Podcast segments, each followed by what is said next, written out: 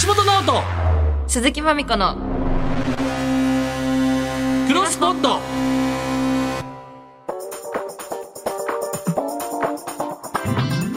3月16日木曜日こんばんは。銀シャリの橋本です。チェルミコの鈴木まみこです。たくさんのポッドキャストを知っていきたい僕ら2人がですねまだ知らないポッドキャストに出会いさまざまなポッドキャストを世に広めていく番組クロスポット16回目という。はい。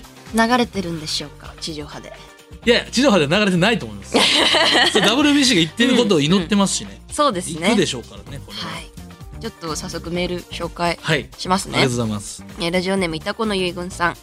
私が最近聞いて面白かったポッドキャストは有田能です普段おほとんど素の部分や裏を見せないクリームシチューの有田さんが一切隠さずにあらゆることを話してくれる番組です。暗黒期というお題で海砂利時代の悲惨な仕事のお話やアメリカというお題で有田さんの休暇の過ごし方やエンタメ論。育児というお題で今までどこでも聞いたことのないパパとしての有田さんを聞くことができます。お二人はもうお聞きになられましたか？これが第4回ジャパンポッドキャストアワード大賞候補にノミネートされたそうす。ごいですすごいあの話題になってましたもう最初にどう、ん何有田さん何するんやろうっていうので私まだ聞けてないんですけどいや僕もまだちゃんとがっつり聞けてないですけどだからお題が結構そのランダムっていうそのうんお題がそういうファッと来てそこですぐ瞬時にそういうのをあだったと思うので、へえ、はい、そうなんだだからもしかしたらポロッとこう出ちゃった部分もあるかもしれない。多分そこ数が聞けそうなんじゃないですか？カットしてないのかな？ああなるほど。どうなんだろう。気になるね。すごい盛り上がってますね。ということはこの我々ポッドキャスト業界というかこのうんうん。スーパースターがいろいろ参入してくれてますからやっぱこれ、そうですいいね時代ですね。確かに。有田さんのどんな話聞きたいですか？でもああれ「オールナイトニッポン」も過去のやつに一個何個か入ってますよね、うんうん過去に聞けるやついやでももうほんまに。脱力とか。あほんまにあれ脱力でもこっちですよあれ。力が力抜けていくんですよ。終わった後に。すごい大変そう。すごいです。ねあれのだって企画とかも入ってあるわけじゃないですか。あそうか。有田さん全部入ってるのか。大体年に1回ぐらい呼ばれますけどあそうなんです汗ねかきます大変そう。ナイトスクープの多分裏なんで、うん。基本は出れないんですけど、あナイトスクープがあのロケお休みの時にうんうん。年一ぐらいな感じで、えそうなんです。だからあ久しぶりに入ったらピャッなんかピリッとします。来た何もわからないじゃないですか。ー、体力すごい使いそうだって僕のもらってた台本台本って一応ダミー、なんていうんですか？ああはいはい。わかります、うん。普通に見ててももうもう意味ないんですけど、うん。びっちり書いてるのやばないですか？すごっなん別に何も関係ないですこれ結局。その通りその通りに、二行その何もないですからこれ。矢野にあるんです一応。全く関係ない台本が。へえ何書いてあるんですかそこの台本？いや全く関係ない流れですあちゃこんんとした。なこんなことにならないの。うーん。それ作ってんのやばないですか？いわざわざ毎いや回すごい。これなこんないんですよ。別に何の意味もない台本です。ここなだってこれは全部こそっか。でこっちもこんなわけないと思いながら見てるこの台本すごくないですか、確かに。すごいでです、ね、も何が起きるかはマジでわからないんですようね、ーん。面白いですだからもう対策なんかないですよね。そっか。あれに出るときすごかったですはい、はい。えーこんな感じでおすすめのポッドキャストの情報などがあればお待ちしておりますメールなら pod.1242.com、pod.1242.com です、えー番組の感想や質問などを受け付けております。ツイッターはハッシュタグクロスポットをつけてつぶやいてください。えースペルは CROSSPOD です。そして今週も前回に続いて魚食系ラジオジャンクフィッシュのパーソナリティでもあるカニヘーさんとナオタコさんとお届けします。はい。はいもうこれぜひ聞いていただきたいです。もううん。魚のトークが止まらないので止。まらない大盛り上がり。皆さんもちょっとお得な情報になると思いますよ。などの魚が美味しいとかね。ね。お店とかももしかしたら聞けるかもしれませんので。うんうんうん。ぜひぜひね、ちょっと聞いていただきたいと思います。はい。というわけで橋本直人鈴木まみ子のクロスポッド今夜も夜9時までよろしくお願いします。橋本直人鈴木まみこのクロスポット Amazon Music Presents 橋本直人鈴木まみこのクロスポッド。この時間は Amazon Music がお送りします。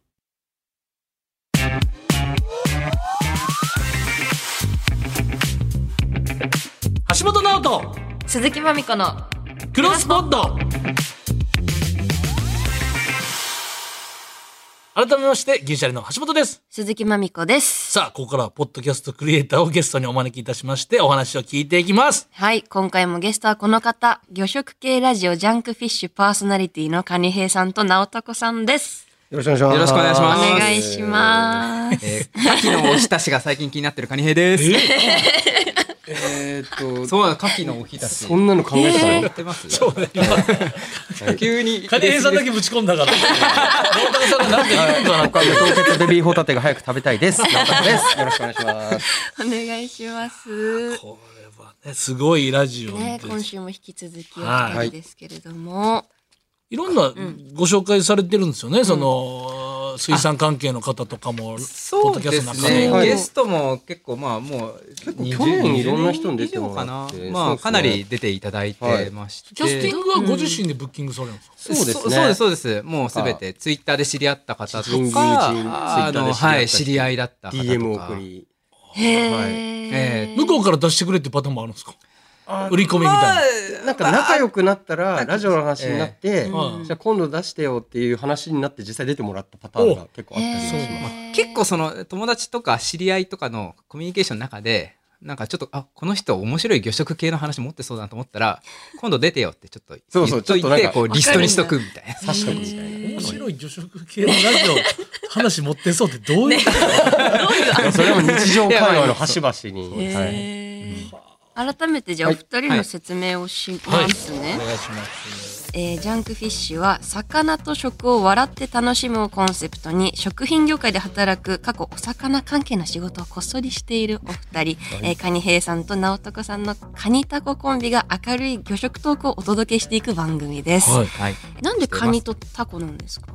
あ、確かに。横にさん。これまあ僕の本名に「兵」がついててそれをそれ取ったのとあとまあ昔アラスカとかでカニを買ったりする仕事もしてたことがあってアラスカでかえでカニでこそアラスカからですか？アラスカからですね。アラスカに行って、うん。まあ、カニをカニを見てとかやってたりしたんです。旧カニ担当そう兵さんですね。そうカニを日本に持ち込むみたいな仕事をやってとか、カニって結構はい。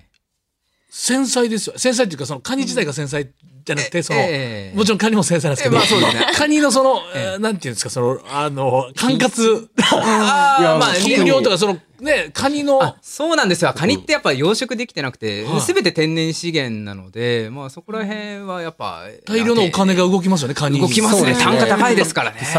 もうもうもうもう儲かる仕事というか。いやそれはそちらの管轄じゃないのでダメです。ここはとここは無理ですよとかありますよね多分。あそれはね日本だと結構そういうのはやってますね。やっぱその海域が韓国とこうの、あるよね。あのちょっと被ってる海域だったりしたりとか。やっぱ漁師さんもやっぱ自分の海域のカニはやっぱ自分で取りたいっていうのがあるだからあの夜中密漁見たことあるわけですよあたまに捕まってるやつ、ね。まあまあまあちょっとそっちのは話は置いときましょうかこれはそう。闇がちょ。っと深淵が深いんで。はいすごいですいやー面白いなこれはすごいですよ本す当にごいねこれどうな今まで印象のあるゲストの方どういう方がいらっしゃいました、そうですね反響が結構うん多かったのは、は2年前ぐらいに高知大学のはい深田先生っていう養殖魚の餌の研究とか魚の生理学の研究されてる先生にゲストに出演いただいたはい時が業界の反響が。なんでしょう？うん。やっぱ魚の話ってこう語る人って天然の魚の話する方うん。非常に多いんですようん。ねやっぱそれは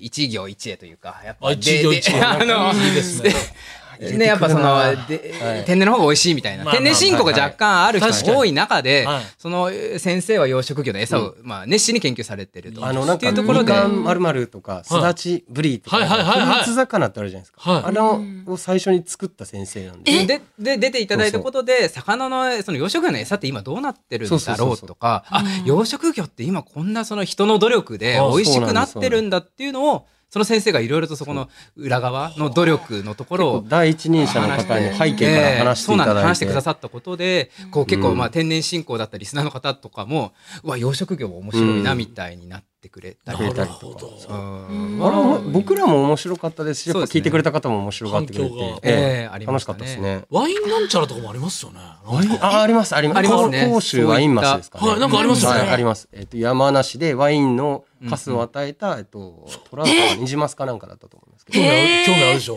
ええ味はしないけど、まあ、色は鮮やか。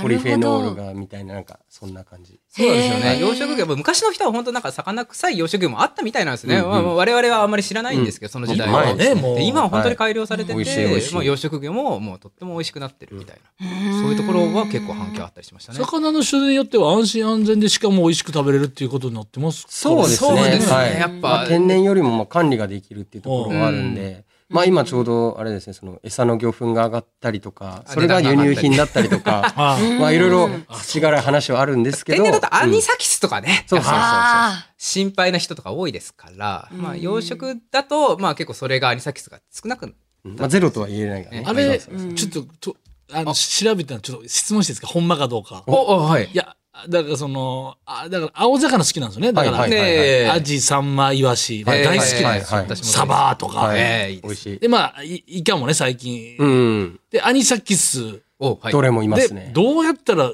調べたんですよ。アニサキスの問題は、うんうん別にさばいてる人のせいじゃないし、そうですね。そうそれはもう見抜けないとこもあるし、はい目視で。うんうんその、よく噛めっていう記事が出てきたんですよね。なよく噛んだらそれはねデマなんですよね。デマなんですそれはそれよく噛めば 明確にしちゃいけないよですく噛んだら、そのアニサキスに傷がいって、うん。ちょっとでも傷がいったアニサキスは死ぬと。それは。あれ都市伝説ですか？都市伝説。よかった聞いといて。殺す条件は2つしかなくて、焼くか、えーマイナス20度24時間とか冷凍するしか冷ない凍。それ以外は除去以外ないです。頭しまあ飲食店の方とかは丁寧に取り除くしかない。そうですね。じゃあ、あの、ええおめちゃくちゃ咀嚼回数を増やして、傷つけて死ぬっていう、これは。もうめちゃくちゃ激しいリングレベルで味がしないぐらい食べたらいいと。えー僕らそのアニサキスも特集したんですけど、その時まあ、カニエさんが調べてくれたのによると、その九州とあの南と北の方でアニサキスの種類も違ってて、あそうなんですよね。太平洋側のアニサキスと日本海側のアニサキスって実は種が違って日本海側の方はアニサキス自体の口のその噛む力が弱いらしいんですよ。だから、あの、アニサキスってこう、一回餌、魚が食べた餌から、はい。こう、内臓に入って、そこからさらにその内臓を突き破って筋肉にいっちゃうから刺身で、あの、入って、うはいわーお腹痛いって人気になるんですけど、日本海の方はその、アニサキスは口が、まあ、ピグレフィーっていう種が、はい口の力弱いから、内臓をこう食い破れなくほて、う筋肉に寄生しづらいっていうのは実際あるみたいで。へえ。そういうのはあるらしいですね。だだからこそ九州とかで魚の生食文化が、特に長崎とかで発展したみたいな。うまい。ごあと、人がごまさばとかうまいし、ね。あそうそう美味しいですよね。うんそううんそうアニサキスの話してますね。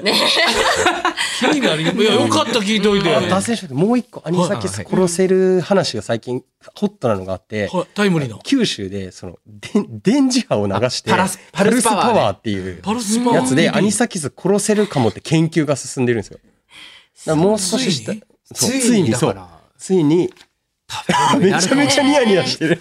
そそう橋本さんが怯えずに食べれる日が来るかもかもしれない。いや、やっぱりどっかでアニサキスって身近で食らった人いるじゃないですか。ええもちろんうんもちろんです。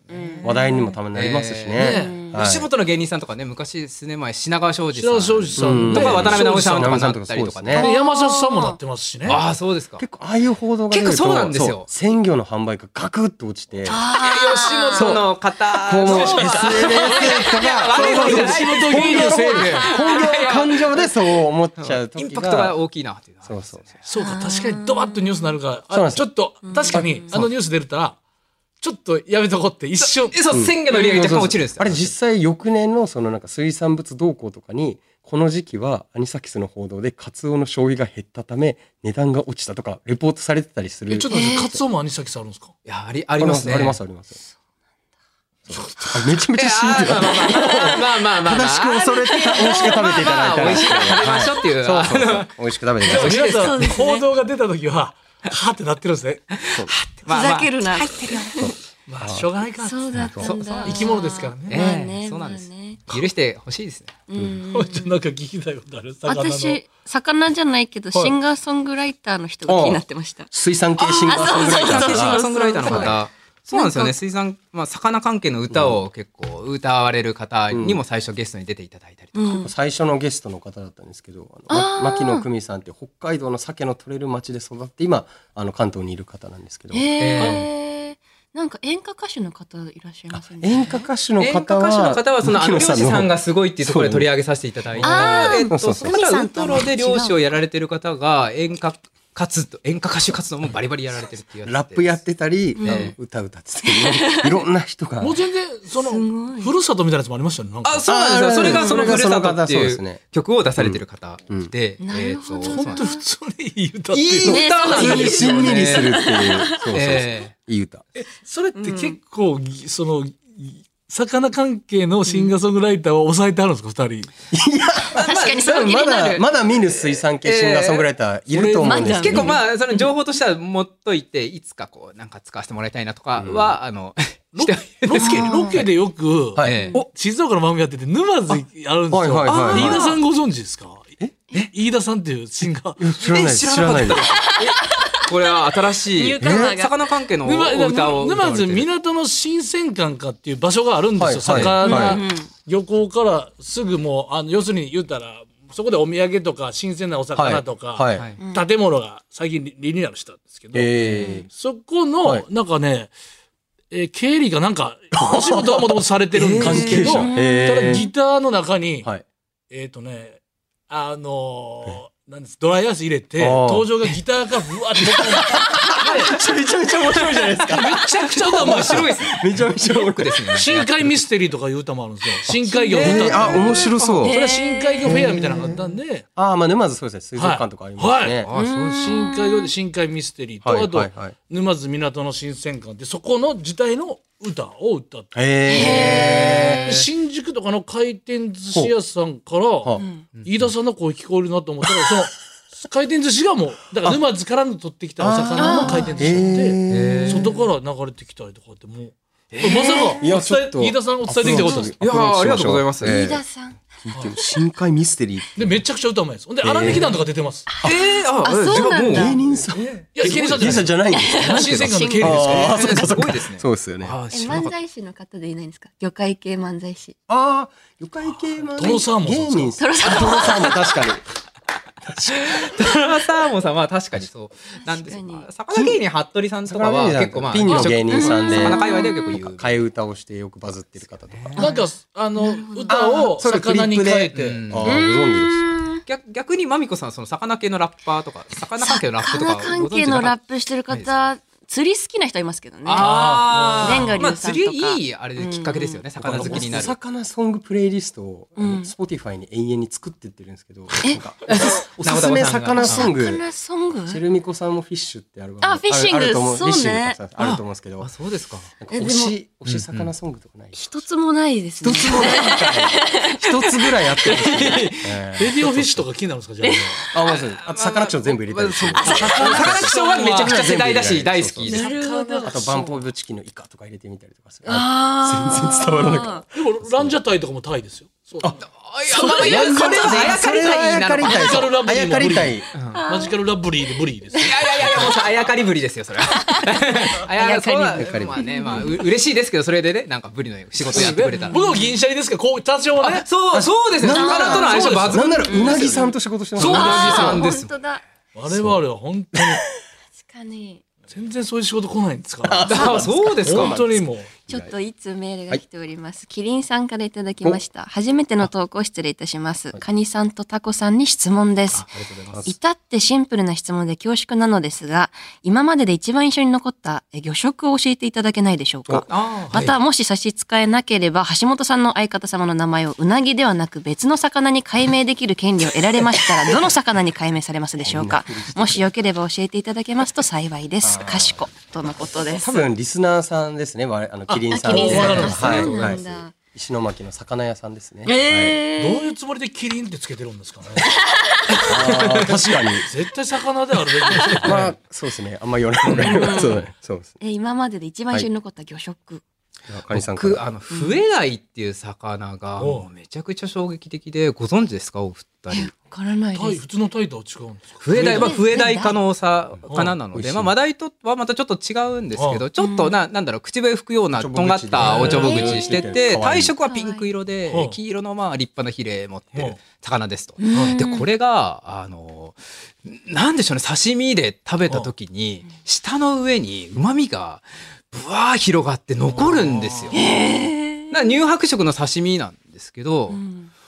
いやなんかいつまでもうまみがいる感じがして本当他の魚にない感じでこの魚変わってんのが、うん。魚ま丸ごと買って内臓をさばくと、魚のこの内臓の付近に内臓脂肪っていうまあ、はい脂肪ついてその脂肪の乗り方で魚油乗ってって美味しいとかわかるん。ですがそれ普通白いんですね。脂肪ってまあ白いイメージあるじゃないですかうん。実際に、でもその笛鯛はオレンジ色なんですよその内臓多分なんかエビとかそういうの食べてて、うん。その色素が均熟してるのかでそれが多分身にもうまみになって残ってるの美味しい魚。これがめちゃくちゃそれはどのどこでどの季節で食べれるものなんですか、これ僕食べたのは鹿児島産のやつなんですけど、まあ、九州で実際に結構取れたりして、うんでめちゃくちゃ美味しいがゆえに割と九州内で消費されちゃいがちなんですけど、最近東京でも結構うまさが知れてきていいお寿司屋さんとかいいところは高いお金出してそれをこうえちょっとです。九州に行ったらあるんですか普通営業の折に聞いてみてください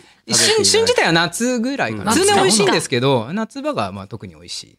う。ーん。いやちょうど鹿児島と熊本行くんですよ。えいつですか？週末あとまあ週末がぜオンエアはあれですけど、うんうんうん。えー。全国でライブやりますもんね。確かあそう。この時に。営業用の魚食を一個。い。いですか？あの愛媛とか行くことあります？え今ありますよ。松山市の駅前のところに、はい。あのーこの出張で僕も行ったんですけど、はい。だし茶漬け網本茶屋さんっていう、あラジオでね。話しまね。今ラジオでも触れたとこなんですけど、はい。ハモってあるじゃないですか。ハモって普通骨切りするじゃないですか。歯もちょっとね確かに骨がってなるのを全部謎の技術で除去して、骨を抜いて骨のないハモを出してくるお店なんですよ。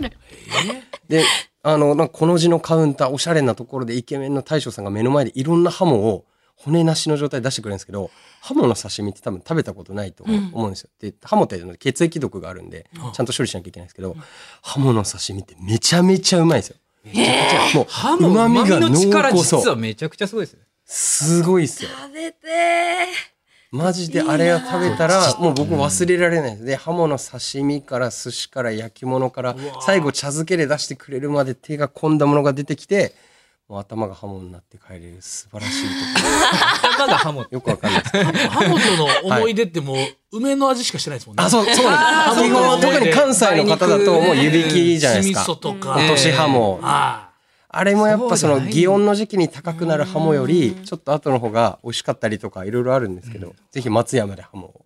網元網本茶屋。だし茶漬け網本茶屋さんってとこががめちゃめちゃおすすめ。概念覆った時の衝撃だからハモとかそのあ穴子とかも刺身あるそうゃなんですよそううん。ありますね。でこれ刺身あんねやニシンもね。ですですです、あの衝撃えげつないですよね。結構なんかお肉って100点取りやすいと思うんですけど、僕魚のいいとこってなんか0点マイナスもあるんですけど、200点になることが結構魚ってあって、特大ホームランがね。特大ホームランがあって、それにねそれ当たった時はもう当たったらもうもう抜け出せない。もう抜け出せない。魚食から抜け出せないですよ。沼です。いつもそのなんかハモみたいなそのゴリゴリねなんかこう湯引きして梅つけてはい。なんか普段もうなん。かすごい革ジャン着はい。てはいいやこれやビスやっっててそれですっぴんこんな綺麗な。あ、そう、そういう、そうそうそう。めちゃくちゃ綺麗な、あの、メガネかけてる子が外したら美少女みたいなのがだからあの衝撃ですあるんですよ。そう。あそれがね。あはい。とあれです。うなぎさんの名前を変えるならあもし僕今の流れでじゃあハモで。ハモか。ハモで。ハモ。ハモ。うなぎからハモいやハモと橋本ってだいぶですよ。橋本ハモですハートモーの時期 もう愛媛でライブやるときはそれそれ、そうですね。はい。愛媛いいな松山しかも駅近っていうね駅近、そうですね。いいですねハモおすすめでございます。ああと貝が貝類私、青柳が一番好きなんですけど、青柳も美味しいですよね。はい旨味が強くて。最高。なんかええ、おすすめのないですか？青柳、青柳を出す店。青柳はでも刺身。そうですね。青柳か。青柳は、実は 青柳って結構リッチな、まあ、貝類。いい貝なのでさすがいいもん食べ僕らあんま食べれない。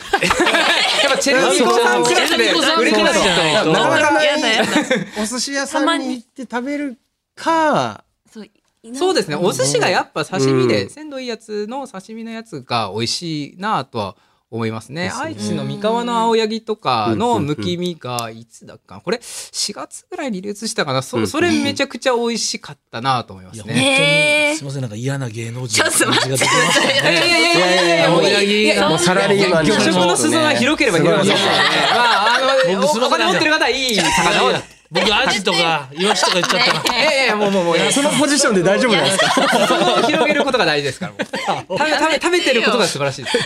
僕らにとっては。もし料理されるんだったら御徒町の吉池さんっていう魚屋さんに行くと結構年がら年中いろんな貝とかも結構バーンってあるんで、まあ、そうですね。タイミングによりけりですけど、ええ青柳置いてる時も確か前行った時あったんで、ありますし。貝は安心して食べていいもんなんですか？そのアニサキス、え貝ビビる人いるじゃん、牡蠣とか。はいまあ牡蠣はまあ、やっぱり体調とかちょっと、ええ体調はちょっと気にした方が、うん。やっぱその人の免疫力によって、まあ、どそうですね。うなるかという天然物なので、それはまうんあ、ありはするので、まあ、元気な時にはまあ食べてほしいんですけはい、ど、なるほど、なるほど。元気な時にさらに元気になるために。吉井川なんか無水の牡蠣がすごい美味しくて、うん、美味しいですあの、普通スーパーとかでこう水に浮かんでるやつって、はいまあ水でこう牡蠣ちょっと、まあまりを良くして。まあ見た目良くしてやってるんですけど、吉井家の無水の牡蠣っていうのはその水で浸からせてないから牡蠣のその海美味しさがああ、いいですね。宮城の宮城と吉池さんが取り組んで作ってらっしゃる無水の牡蠣美味しい。えー、橋本は牡蠣怖くて食べれないんですよ。ああ、そっか、だから俺言ってた言ってましたねだ。から、生牡蠣以外を言ってるんですけど、本当は生牡蠣食べたいんですよ。はいはいあはーまあ、でもこの前食べて、あれですよ、なんかその、むき牡蠣買ってきて、ちょっと北海道のいいはい広いマコンブ買ってきて、はいそれに乗せて、日本酒さって振って、ちょっと水分飛ぶぐらいまではい、フライパンでチリチリ蒸し上げたら、いい感じに水分飛んで昆布の旨味が吸って、あの、蒸し牡蠣でもめちゃめちゃうまく家でできます。これまた引き算の料理。うん刻んだ料これ、最近した、したんです理よ。マジですかまさかの土鍋で。あ、いい、いいやつ、いいやつじゃないですか。牡蠣、ちょっと送っていはいはいはい。ただいたんで、ちょうはいどやりましあそうだった。うまかったです。うまいっすよね、そう。牡蠣食べてくれてたんですね。食べてないかと思って。確かに。あと、最後の、あそはいそれはうん全部美味しかったんで、でもたまにそのケチャップ、あのータバスコ。あ、確かに。あの、オイスターバーで出てくるような。牡蠣ってちょっと酸味が合う合うので、そうタバタバスコのね、あのレモン汁とか、。ああいうのとかよく合いますしね。最高やな、これ。ありがとうございます。ずっと喋れますわ。ね。時間がちょっともうここでお時間が来てしまいました。あらなんかお知らせありますかざっくりと降ってくる。まあ、はいまあ、僕らのポッドキャストを聞いてほしいなっていうところで、まあ、はい魚食系ラジオで検索すると、僕らのコンテンツしか基本出てこないので、それでまあ聞いてほしいなっていうところと、あと僕らも、うん。えーまあ、あの、魚料理、美味しい魚料理の情報とか、まあ、美味しい居酒屋さんとかの情報は僕らもお待ちしてるので、うん。うんそういう、なんでしょう、まあ、美味しい魚料理食べた方は、ツイッターで魚食系ラジオっていうのをハッシュタグつけて、つぶやいていただけたら、まあ、反応しますし、僕らまたポッドキャストで取り上げたいなと。実際食いに行ったりするわけでしょ？食べに行ったり。面白い面白いあそうですね。リ。スナーさんに教えてもらった調理法とかお店に行ったり、そこで収録したりとかするので、えー。楽しいです。そういうのもやっぜひ、情報お待ちしてます。サワラ美味しいですね。サワラ美味しいですね。もう美味し止まんないじゃん。時間がないんじゃない罰が。はい、えー今回のゲスト、ジャンクフィッシュからカニヘイさんと直高さんでした。ありがとうございました。ありがとうございました。ありがとうございました橋本直人、鈴木まみこのクロスポット。Amazon Music プレゼンツ橋本直人鈴木まみこのクロスポット。この時間は Amazon Music がお送りしました。さあ、お送りしてきました。橋本直人、鈴木まみこのクロスポット。お別れのお時間でございます。はい。はい。い ちょっといっね、ぱいレシピを教えてもらいましたね。そうです。すみません。ちょっと牡蠣一人でちょっと食べてしまえ、ちょびっくりした。いやいや、裏切られた気分だ。生は食べないっていう。あんまりね、ビビって。一つも食べませんでした、結局。生は？あ、本当ですか？全部蒸し、やっぱ火入れました。そんな怖いんだ。ちょっとね、やっぱこの仕事してるとね、まあね。ご迷惑をおかけするとね。そうですね。はでもどうしても食べたくなりません？い。まあ、ギャンブルでね、うん。全然いけるタイプ。いく。ーこれはいいよ、食べたい。あの、うん。汁がいいもんね。美味しいじゃない。ミルキーなね。うん。元気な時にって言ってましたからね、でも。やっぱね、免疫が大事。うんうんうんうんあともうアニサキスの話は しない方がいいってことも分かる。そうですね。だから、入、本当に、入院しても、ニュースにせんといてくれって、一番、一番最初に言うことは そこですね。うんうん水産業界のこんなにダメージを受ける可能性が、うんうん。ね影響がすごいみたいなんで。青柳食べてらっしゃるんですよ、ね。やめてくださいよ。平貝とかそんないね。っぱい食べてないですよ。青柳っていう貝があるんですね。それいやいや、その、いや、橋本。牡蠣とか思いつくのはホタテぐらいですか？橋本。青柳、やめてよ。すごい。阪神のピッチャーですか？違いますよ。違います。すいませんね、たまに、はい。たまに裏切る時ありますよね。うんお年める。急にびっくりしちゃうから。盛り上がっちゃっったからさ。ごめんなさい 楽しかったですね。えー番組の感想や質問や好きなポッドキャスト番組、読んでほしいパーソナリティの情報があればメールください。えー、ポッドアットマーク 1242.com までお願いします。えー次回は第4回ジャパンポッドキャストアワードの感想戦をお届けできればと思っておこれはもうります。出てるってことですか？結果が。うん。あーちょっとなぜ選ばれてないのか検証しないとね、我々も。どんな感想戦になるんでしょうね。何なんかもっだからうんクロスポッドなのやっぱ。うん。結局やっぱ魚魚食系ラジオってバーンってくるじゃないですか。うん。クロスポッドなのやっぱ。あ、名前の話？これも何々系ラジオ、クロスポッドとかの方が、紹介系とか、なんてんですかね。ちょっとなんか入れます？クじゃあ。ロスポッドはもう、じゃあその話もしようよ。あの、養成所で一回はみんながつけるダイヤモンドとか、ああいうのと近いです。そうなんだ。はい